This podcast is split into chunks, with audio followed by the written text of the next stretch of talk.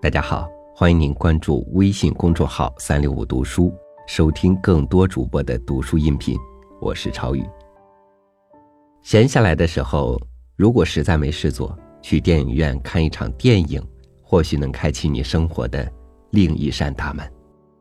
今天我和您分享的文章来自王小波，有关爱情片。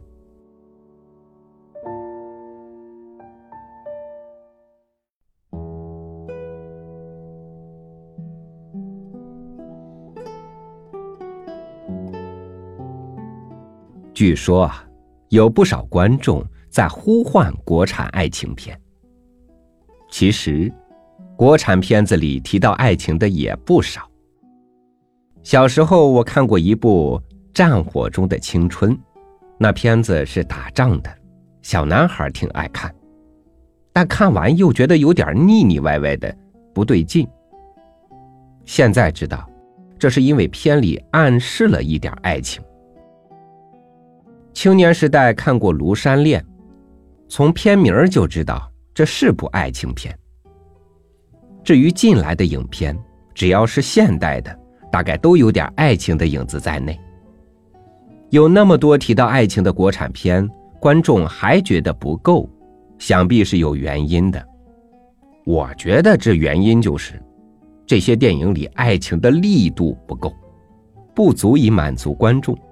尤其是中青年女观众的需要。我以为这是因为导演老想在电影里加入些理想和追求，把怎么谈恋爱都忘了。以《庐山恋》为例，不仅爱情的力度不够，而且相当的古怪。虽说是部爱情片，男女主人公一不接吻，二不拥抱，连爱你都不说，只用英文高呼。I love my motherland，吼得地动山摇。啊，那部电影看得我浑身发冷。在云南插队时，我得过疟疾，自打那以后，还没起过那么多鸡皮疙瘩。想看看爱情片的观众，当然也不想洗这样的冷水澡。他们想看的是生死恋、爱情故事、廊桥遗梦这样的电影。爱就爱个七死八活，拿洗澡来比方，他们不想洗冷水澡，也不想洗温水澡，他们要的是一锅热水，烫的能退猪毛。用猪毛来比喻爱情，虽然浅斯文，但能够说明问题。我要说的是，我国的编导要想使观众满意，一定要再升升温度才成。我敢拿我这个月的饭钱打赌，谁要是能搞出一锅滚滚大开的热水，一部爱到七死八活的电影，肯定能大获成功。读者看到我这段不阴不阳的文字，肯定会想到我不爱看爱情片。你猜对了，我爱看警匪片、科幻片，甚至武打片，就是不爱看爱情片。众所周知，警匪片是很扯淡。在纽约大劫案中，一帮土匪劫走了几十卡车的黄金。其实，在美国，除了国库，哪里都没有那么多的金子。谁要是不想活了，就可以去劫个试试。现在的科幻片则完全荒诞不经。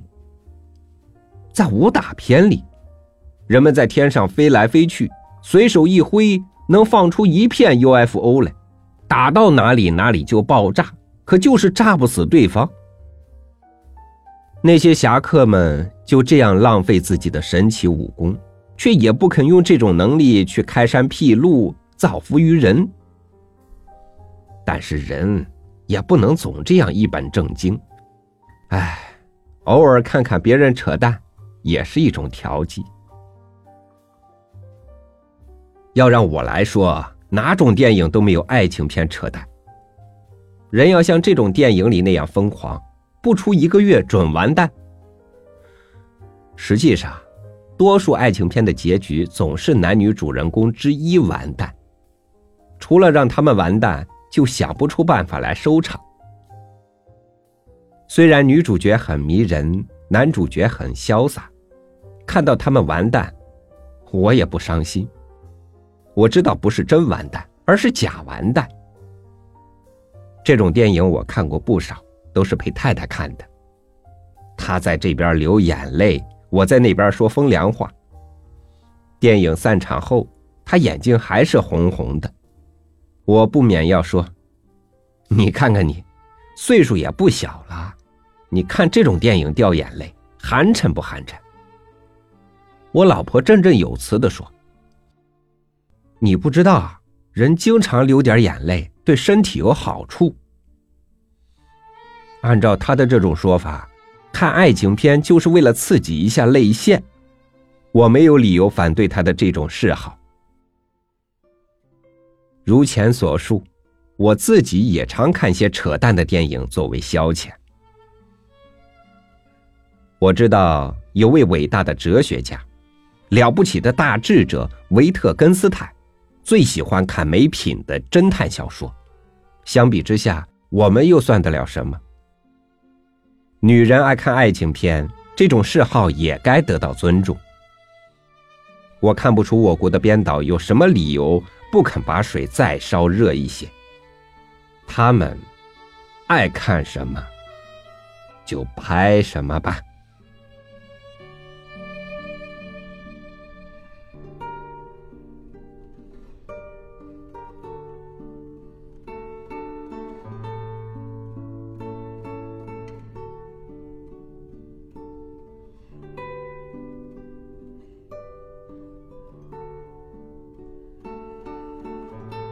我不喜欢看一场电影，也要现在的许多媒体来告诉我他说了什么，他好不好看。我喜欢什么影评都不看的，甚至连电影宣传都不看的，盲目的走进电影院去看一场随性选择的影片，用这样一次对自己不负责的行为，去品味不负责过后的那或多或少的满足感。看电影更多的就是一种消遣。何必较真儿呢？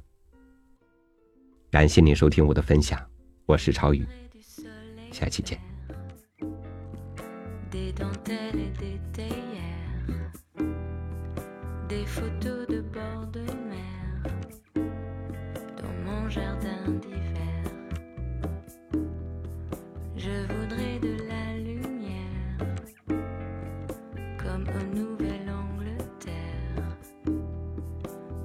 Changer d'atmosphère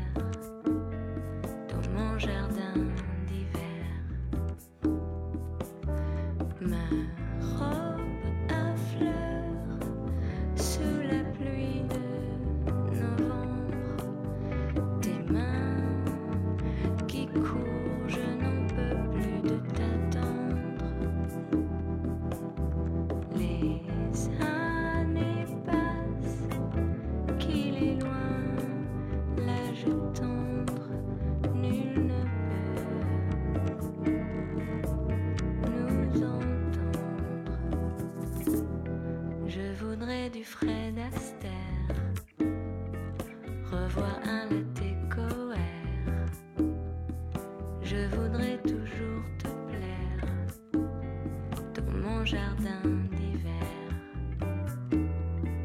Je veux déjeuner par